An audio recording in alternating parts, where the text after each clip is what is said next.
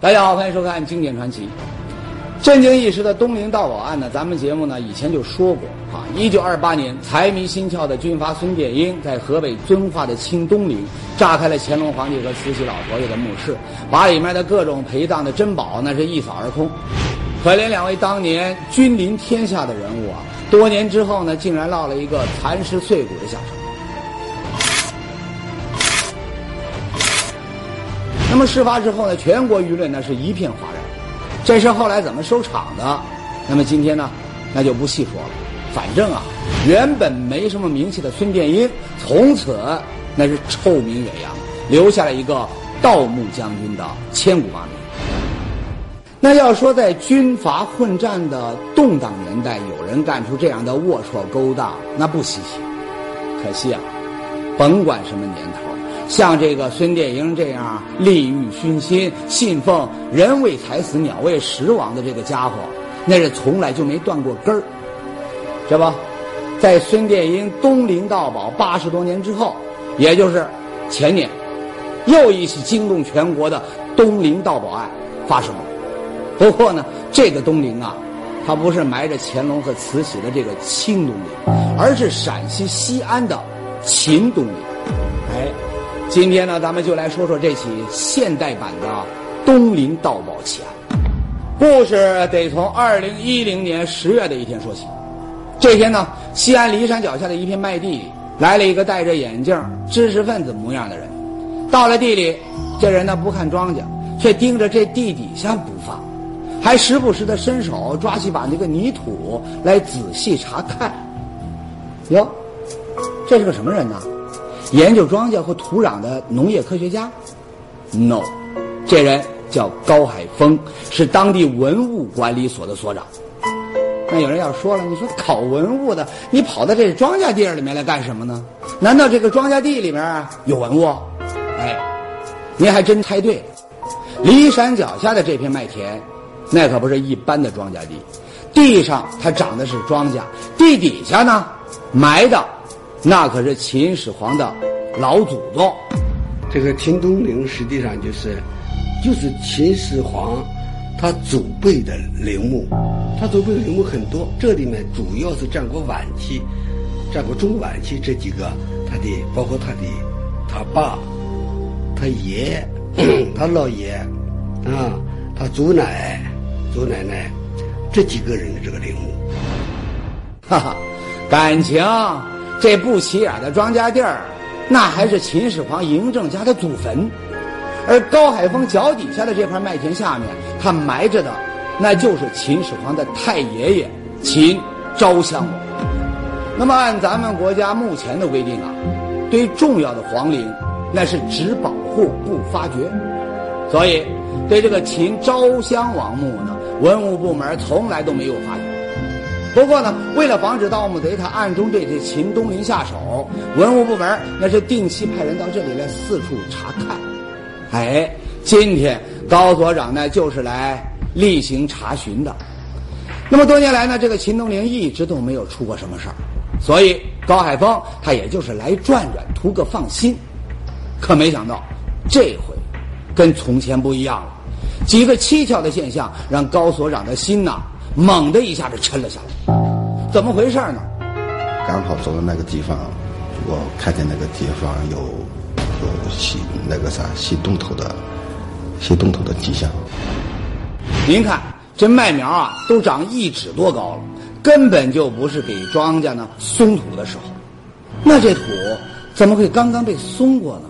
嗯，不对劲儿。等高海峰再蹲下身去仔细的一瞧，新土上。一个不起眼的小东西，让他的脸唰的一下就白了。发现了一条钢锯条，钢锯条，这玩意儿到处都是，那怎么会让高处长如此的紧张呢？哎，锯条啊，那是没啥奇怪，那奇怪的是它出现的地方。要知道，这可是庄稼地儿，你除了麦苗，啥也没有。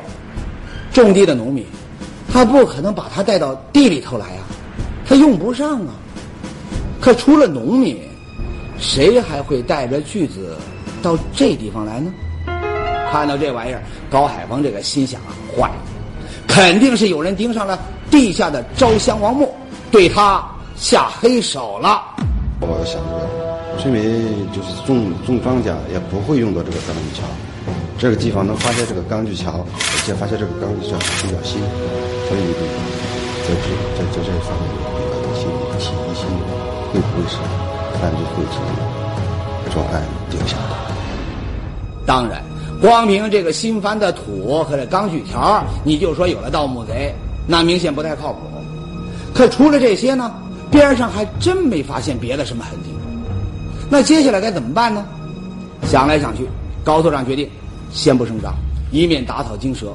他把这锯条啊，又给插进了土里，还在这个新土上重重的踩上了两个脚印儿。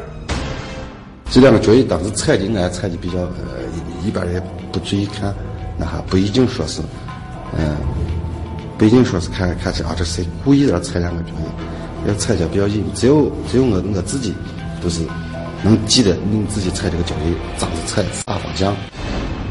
按高海峰的想法呢，从现场的情况判断，那要是真有这盗墓贼，那看来也没有得手，应该晚上呢还会有所行动。自己剁下两个不容易被人发现的记号，一旦盗墓贼再来，那肯定就会破坏这两个记号。那要真是这样啊，自己到时再见机行事。嗯，主意不错。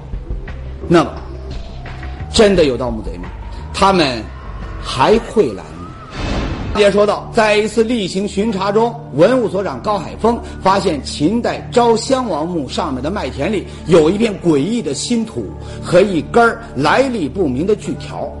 当时呢，他就怀疑这是盗墓贼留下的痕迹。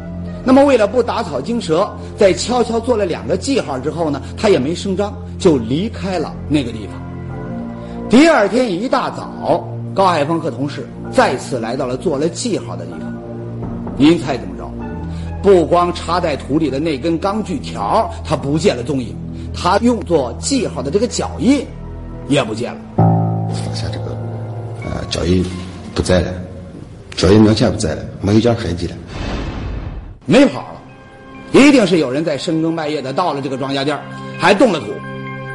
而接下来的一个发现呢，让高海峰百分之百的肯定，来的他就是盗墓贼。什么发现呢？就在新土的边上，他捡到了一部对讲机。这一看见对讲机，吓坏了，肯定是盗墓匪子在这儿，在这儿有盗有盗墓活动。没错，对讲机这玩意儿，高所长可不陌生。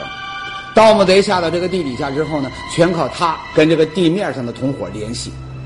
所有的迹象都表明，盗墓贼已经对地底下的皇陵下了手。可是他怎么就不见盗洞，也没有这个挖出来的土呢？哎，情况紧急，高海峰呢也来不及往下深想，马上就到公安部门报了警。秦东岭那可是全国重点文物保护单位，一听说这事儿，那么警方他也不敢怠慢，立刻派人到了现场。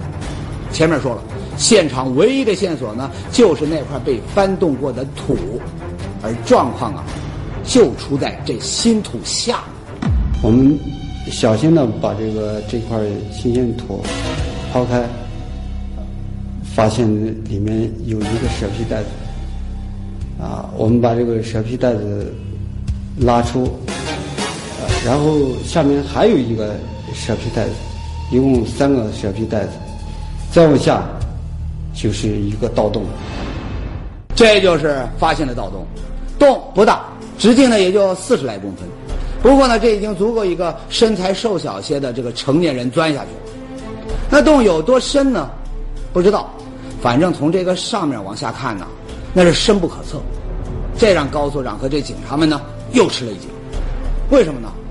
洞已经打了这么深，说明这盗墓贼呢搞不好已经找到了墓室，甚至呢可能已经盗走了文物。而从埋在洞口的那几个蛇皮袋里呢，发现的东西。更是让他们倒吸了一口凉气。我们把这蛇皮袋子打开，里面有这个绳子，就是麻绳嘛，呃，有通风管，还有这个断了的木棍儿，它放在这这个洞口，可以利于他每次去挖洞，进行下洞进行盗墓。齐全的设备，老练的手段，一切都证明盗墓贼是经验丰富的老手，还进行了精心的准备。让普通民警来对付这样的案子，那怕是不行了。所以，警方把它列为刑事案件，让对付盗墓贼更有经验的刑警来管这个案子。那么，案子交给刑警之后呢？刑警对现场进行了进一步的勘查。哎，到底是更有经验。一看到盗洞，他们就知道了为什么挖洞不见土的奥妙。进行定向爆破之后，通过对旁边旁边这个土土壤进行挤压，形成这个六十公分的这么大的一个这个盗洞啊。所以，他这个他这个手法还是比较专业的。呃，应该是一个有经验的、专门从事盗墓这个犯罪活动的作案人。这盗洞都打了，那么这些专业的盗墓贼是不是已经得手了呢？那有人要说了，你说下去看看不就得了吗？哎，您这叫站着说话不腰痛啊！咱们以前节目里面就说过，盗墓那可是把这脑袋别在这裤腰上的危险活啊！这么深的洞啊，一般人下去都困难，那何况洞底下情况不明，搞不好就会碰上缺氧、塌方这些致命的危险。那可不下去，那又怎么才能够知道这盗墓贼得没得手呢？哎，刑警们想了一个两全其美的办法，用绳绑了一个摄像机，然后打着灯光下去，用这个摄像机大概对这个洞底进行了一些拍摄。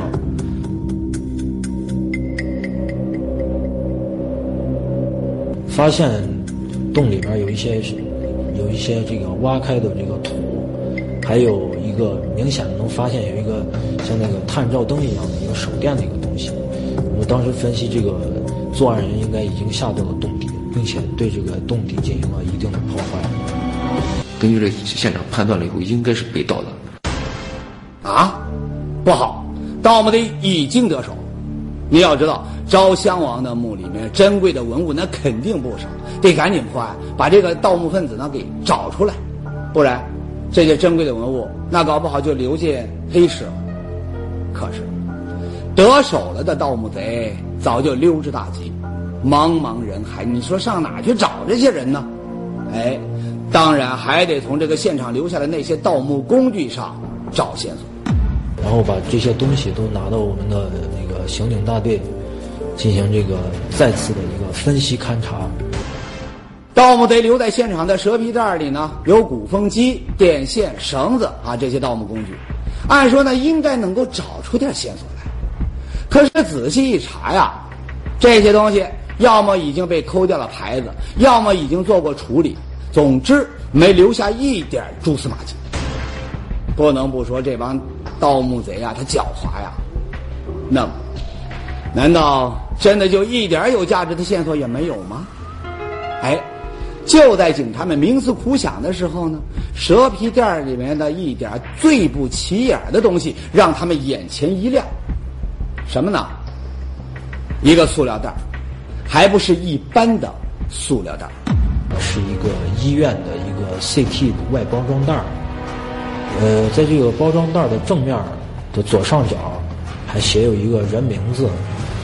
呃，背面有这个医院的电话，还有医院的这个地址，然后我们当时就眼前一亮，在这个袋子上上面就有患者的姓名，包括上面就有编号，上面人家就有医院的那个这个病人是做啥的一个编号，可以肯定肯定这个袋子肯定是案犯带到现场的，这这是不容怀疑的。这这是不会，因为他就跟作案工具在一块里装着呢，而且在在他的塑料编织袋里装着，塑料编织袋口还是封着的，你肯定不会是人遗，别人无意识遗遗遗留在作业上面，这肯定不会。这装 CT 照片的袋子上不光有医院的地址电话，那么写着一个叫刘某的人名，看名字呢像是个女的，啊，不管她是什么人，可以肯定她和盗墓这事儿啊总会有点啥关系。所以，刑警决定就以医院和袋子上面写的这刘某为突破口，来一个顺藤摸瓜，找出盗墓贼。在这医院的时候，就把这个骗子调出来，把这个骗子在里面拿到了。可通过医院的这个患者记录，刑警发现做 CT 的这个刘某啊，住址上只写了一个西安市，具体住哪却没写。幸好公安局的电脑里啊有全西安的人口信息。那么虽然费了一点力气哈、把全西安叫刘某的人呢都找了个遍儿，警方终于还是找到了拍 CT 的刘某。这是个三十一岁的女人。面对找上门来的刑警，刘某呢倒是痛快地承认自己的确拍过 CT，可至于这个装 CT 片子的塑料袋的下落，他说早就随手扔了，谁知道上哪去了？哎，听起来呢也挺合情合理。可这侦查员们总感觉到啊，这刘某回答问题的时候呢，表情不太自然，好像是没说实话，所以他们是反复的做刘某的思想工作。最后啊，刘某终于吞吞吐吐的说了实话。经过咱侦查员给他把这个案子性质讲讲了之后，他也感他也感觉到这个事情也非常严重的，啊，也是他也是不敢有所隐瞒。他认识了一个叫在网上认识了一个叫多多在发财的网友，他也见过这个网友，也去过网友住的地方。他这个人就说是哎有其他拍完片子以后，他就跑到他一个网友租住的房子去，而且那个地方离在这个现场只有不到五公里的路。原来刘某和丈夫啊关系不好，上网认识了个叫齐新峰的网友之后呢，俩人一来二去呢，哎就好上了。那天在医院拍完 CT 啊，刘某他就去了这齐新峰住的地方，这装 CT 的袋子呢，哎也就扔在了他家。刘某呢还交代，齐新峰租的房子不在城里，那在哪儿呢？就在离秦东陵不远的骊山脚下。咱们前面也看到了，那个地方远离城市，生活不便。这齐新峰那可是城里人呐，他为什么要把这房子租到那个穷乡僻壤去呢？还刚好就离这秦东陵不远。不用说，这人绝对有问题，所以警方决定立刻抓捕齐新峰。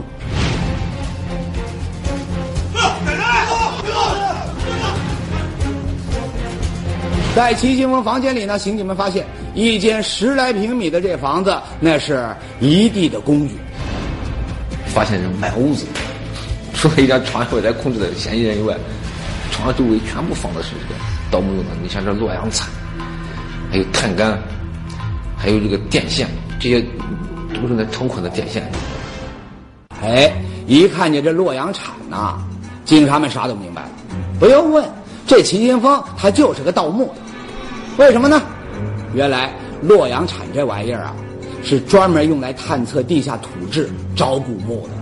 除了专业考古队，那只有盗墓贼才用得上这家伙。齐新峰房间里面有这东西，哼，那还说啥呢？在铁证面前，齐新峰也慌了神儿了。他一看底来也已经是是是无济于事了，他已经很快给他交代了，而且很快把其他案犯有可能在那儿住的给咱给咱们也交代。据齐新峰交代，就在半年前，有一个江苏老板，他到了西安，对秦东陵那边宝贝呢，他起了黑心，他勾结了齐新峰这一帮吃盗墓饭的这个当地人，就组成了一个盗墓团伙。那么经过商量之后啊，这伙人就挑了一个最偏僻的昭襄王墓下手，他们用炸药在地里面炸开了一个盗洞，下到这个墓里盗走了文物，哎。这才有了高所长一开始发现的麦田新土和锯条。那么，他们盗走了些什么文物呢？这些文物能够追回来吗？不知道。通过一个塑料袋呢，警方顺藤摸瓜抓到了东陵盗墓案的第一个案犯齐新峰。那么，他们从墓里面盗出来的宝贝现在在哪呢？刑警一问到这个问题啊，齐新峰就说了：“这我可真不知道啊，我就负责打洞。”钻盗洞拿东西的是一个叫肖鹏飞的人，他当时给他交代说，这个肖鹏飞就是个案这个案子的主犯。这个这个墓从他们就挖好以后下了三次。哎，根据秦先锋的交代呢，警方很快就把肖鹏飞也绳之以法。那么一审这个肖鹏飞啊，他也老老实实的交代了，说自己从这个墓室里面一共拿出来十一件文物，差不多都是些漆器和木器。从墓里挖出来了这这几件东西，当时挖出来以后，他们一看都是都是一些木器，木质的东西，因为在他们的眼中，应该是一个青铜的东西比较值钱。要说毛贼，他就是毛贼，只知道这个金银财宝它才值钱，他们哪会知道这些木器漆器，那极有可能也是价值惊人的国宝。原来，在北方啊，因为气候干燥，很难出土完整的漆木器。如果真像萧鹏飞说的那样，这秦昭王墓里面有完好无损的木器，那将会是考古史上的一个重大新发现。我们搞考古啊，搞了几十年考古，从来都有这么一个固定的概念，就在北方这个地下呀，很难保存好，跟保存有好的这个漆器出现。尤其是漆木器呢，我们都不指望它能够面世。为什么呢？按常识，在这个地下呢，它早已经完全锈掉了。感情这漆器它也是宝贝啊。那么这些宝贝现在在哪儿呢？可惜啊，肖鹏飞说了，东西不在自己手里，在那个叫徐德超的江苏老板手里。盗墓花的钱都是他出的，所以偷出来的东西也归他。我们都是打工的。于是刑警们又赶到了徐州，在徐州当地警方配合下，把这个徐州这个老板抓住了，包括他的两个马仔，还有山西这个人。一共三个人，在徐州才抓了三个嫌疑人人。徐德超，你当时把文物带回徐州之后放哪儿了？哎，您猜这个徐德超他怎么说的？他说呀，墓里偷出来的东西，我压根儿啊就没带回徐州，因为估计这几件木头家伙它不值钱，在回这个徐州的路上啊，就把它们给扔进黄河里了。什么？珍贵的文物被扔进了黄河，这帮毛贼呀，那可真招人恨呐！生生就把这宝贝给毁了。哎，不过呢，警察们可不信徐德超说的这一套。我们分析啊，从墓子里挖出来东西，他如果感觉不值钱，或者是没有什么价值的话，他现场就应该扔掉，不不会拿到他的老家去，不会拿到他徐州去。哎，警方的分析呢也有道理。可是几经审问，这徐德超呢就是一口咬定，东西都让自己给扔了。你要找，那只有跳进黄河去捞了。难道是警方的分析有误，还是徐德超想死扛到底？不知道。那事情就这么算了？当然不会。为了找回那些宝贝，警察们想到了一样东西，什么呢？测谎仪。这东西呢，大家肯定都听过。其实啊。测谎仪测的，它不是犯罪分子呢说的话，而是犯罪分子的这个心理和生理指标。那么专家说了，很多心理素质好的这个犯罪分子呢，从外表上你看不出来他有没有说谎。不过呢，犯罪的过程在他心里面留下的记忆痕迹，那是绝对抹不掉的。一旦受到有效的激发和刺激，他肯定就会重现，而这一重现，他的呼吸。脉搏、血压这些生理指标啊，就必然会在这个心理的带动下发生变化，而测谎仪就能够准确的捕捉到这些生理指标变化，从而判断犯罪嫌疑人他说没说谎。好了，这些原理呢比较专业哈，咱们就不再细说了。很快，在警方的安排下，徐德超接受了一次测谎试验，而测谎仪显示的各项结果。都告诉人们，徐德超在说谎，他并没有把盗来的文物呢扔进黄河。哈哈，事情到这儿呢，那只能说呀，再狡猾的狐狸那也斗不过猎人，再完美的谎言那也蒙不了警察。面对测谎结果，徐德超终于说了实话：那几件文物并没有被扔进黄河，而是被藏在了自己家里。二次又到徐州，将这个出土的文物提取回来。啊，有十件，十件这个总共是十一件这个当时打开的时候确实很艳很亮，漆器保存的就是那东西啊，就是一点没有那种腐蚀或者烂的那种感觉，就是包括那个竹签啊，它那个竹简当时用在上面那个有那个动物的图案，很漂亮。